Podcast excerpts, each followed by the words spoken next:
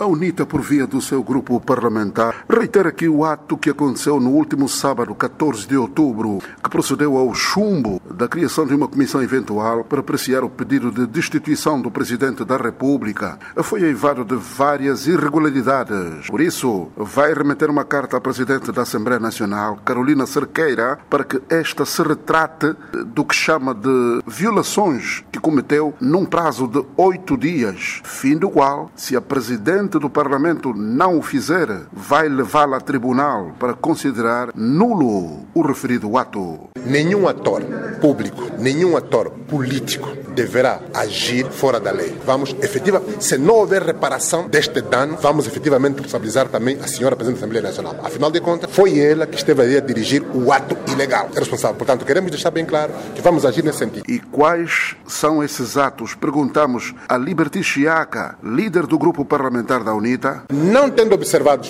os procedimentos para organizar devidamente a reunião, não ter dito que a reunião seria fechada, estava obrigada a justificar, a constar isso da convocatória. Não tendo havido projeto de resolução, a Assembleia nunca discute no vazio. E mais grave, não ter havido votação secreta, estes três elementos são fundamentais para dar como nulo aquele ato. E o chefe da bancada da UNITA diz ter certeza que o tribunal vai dar provimento a sua solicitação. Estamos absolutamente convencidos, estamos convictos que o Tribunal Constitucional, os juízes em consciência, vão decidir favorável à nossa, à nossa pretensão. Do outro lado, do partido no poder, a convicção contrária. João Pinto considera que foi a própria UNITA que falhou na preparação do impeachment. Não há nenhum procedimento, nenhum de nulidade, não há, não há. E a Presidente decidiu, quase no mesmo dia, levou na Comissão Permanente. A UNITA cometeu um erro, em vez para do Estado da Nação criar facto político. Só que deu-se mal. Parece que não conhecia a norma do regimento que nós fizemos parte daqueles que o elaboraram e que pensaram nela. Há um conjunto de procedimentos prévios que não tem nada a ver. A UNITA cometeu um erro de precipitar-se trazer o assunto das redes sociais sem estudar primeiro o assunto.